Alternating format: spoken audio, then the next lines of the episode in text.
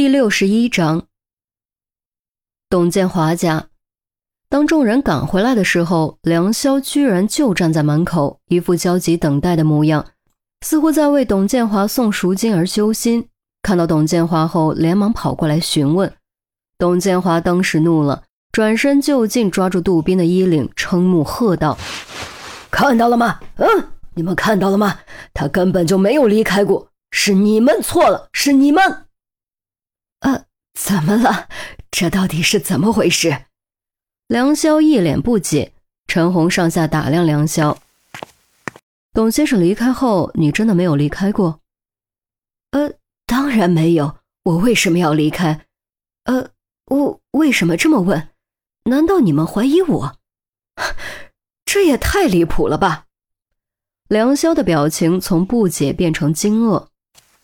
可是你似乎出了许多汗，陈红敏锐注意到梁潇的衣领是湿的，鬓角也都被汗水沾湿，到现在还没有干。哎，可能是我太担心了吧？毕竟交付赎金的地点那么偏，黑灯瞎火的，万一出事怎么办？所以才出了那么多汗。梁潇面色微变，一边说一边掏出纸巾擦汗。钟离指着梁潇的皮鞋道。我记得之前你的皮鞋还算干净，现在却明显蒙了灰、沾了土。如果你没有离开过，这些灰土是在哪里沾到的？杜宾、于西还有董建华都下意识低头看向梁潇的皮鞋，果然发现原本锃亮的鞋面沾了许多灰，鞋底侧面还残留着土，可以想象鞋底肯定有过之而无不及。老梁，你不是没出去过吗？你给我说实话。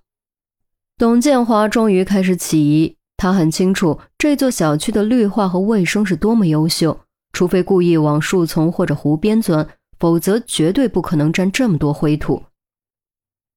我真的没有出去过，老董，你要相信我。再说这么晚了，我为什么要出去？我能去哪儿？梁潇继续矢口否认。董建华张了张嘴，却说不出口。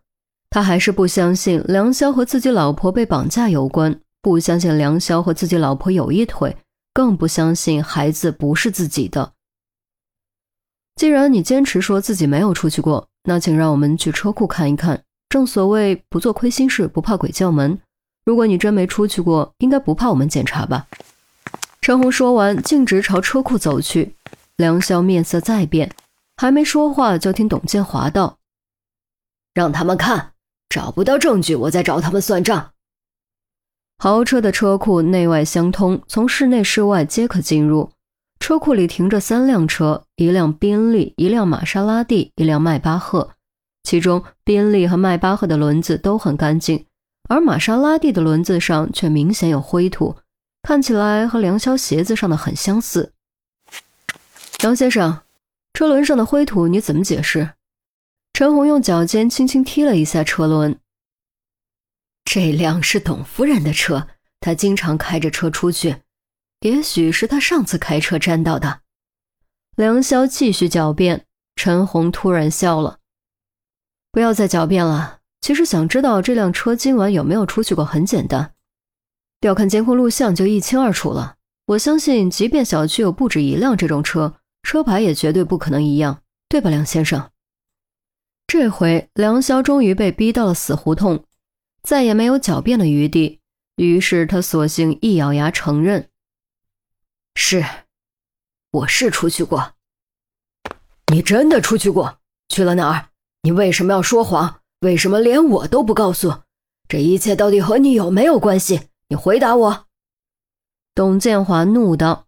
梁潇叹了口气，用万分无奈的语气说：“我也不想呀。”但我没有办法，我也是为了你和赵姬，真的，你要相信我。让我相信你，你就给我说实话，快说！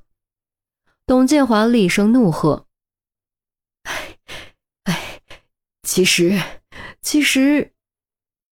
梁霄犹豫了一下，才说出口：“是这样的，第二次收到的勒索信是两封，第一封让你去交赎金。”第二封却让我在你离开后去另一个地方交赎金，如果我不照做就撕票，我也没有办法，我只能按照他们的意思做。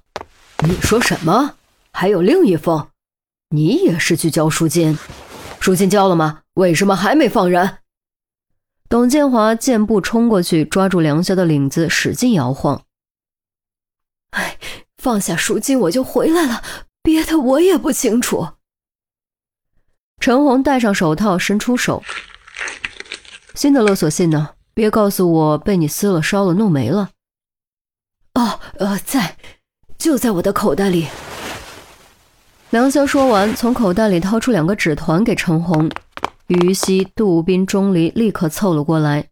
陈红将皱巴巴的纸团展开，一字一句念出了上面的内容：“居然敢报警，不要你老婆的命了吗？看在你老婆伺候老子尽心尽力的份上，老子再给你一次机会，带上赎金到如下地点见面，一手交钱，一手交人。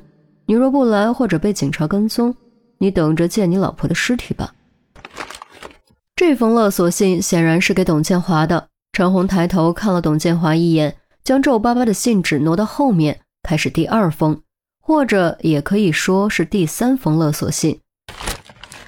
姓梁的，你也不是什么好东西。现在给老子听着，你再准备另一份赎金，放到南郊废车厂入口，等老子收到钱，明天就会放人。不过嘛，要是他赖上老子不肯回去，那就不怪我了。哼，从对董建华的称呼以及字里行间透露出的语气可以判断，三封勒索信毫无疑问出自同一人之手。此人不但知道董建华报了警，还设计调虎离山，成功将警方引开。难道真的是绑架案？难道钟离和陈姐都猜错了？于西不由偷看钟离，却见钟离右手大拇指按着下巴。食指弯曲顶在鼻尖上，一副正在思考的模样。陈警官，现在你应该相信我了吧？真的和我无关，我也是被逼无奈呀。梁潇说完，又抓住董建华的衣袖，急声说：“老董，我们是老相识，你了解我的，我怎么可能做出对不起你的事？我完完全全是为了你好呀。”董建华松开抓住梁潇衣领的手，他再次动摇了，也再次迷惑了。到底怎么回事？这一切到底是怎么回事？那个绑架他老婆又暗中两次留下勒索信的家伙到底是谁？钟离，你怎么看？陈红蹙着眉头，他也不禁产生了怀疑：莫非真的怀疑错人了吗？难道这真的是一起绑架案？钟离没有回答，继续思考片刻，突然抬头盯着梁潇：“你刚才说这两封新的勒索信是一起出现的？”“啊，对。”“怎么出现的？”“包在石头上，砸破玻璃扔进来的。”董建华立刻附和：“哎，是的，是的，我也听见砰的一声巨响，跑下楼才发现是玻璃碎了。老梁刚好将纸团拆开，里面是个石头。”石头呢？在一楼书房，碎的也是书房的玻璃。我要去看看，你在这里盯着，禁止任何人接触这辆车，谁敢碰谁就是凶手。陈姐，你给勘察打个电话，让他尽快过来，对车胎进行采证，上面有不少线索。我没工具，就不乱动了。钟离说完，直接转身朝豪宅里快步走去。哎呦嘿，什么时候轮到钟离指挥了？指挥我也就罢了，居然还敢指挥陈红，这也太没规矩了吧！杜宾有点不愉，刚想说两句，就听陈红道：“你在这里守着，孙红来之前禁止任何人触碰这辆车。小鱼，你跟着钟离，我去二楼，我们分头行动。”于西点点头，转身朝钟离追去。杜宾张了张嘴想说什么，陈红却没理他，已经开始打电话了。喂，你们那边采证弄完没？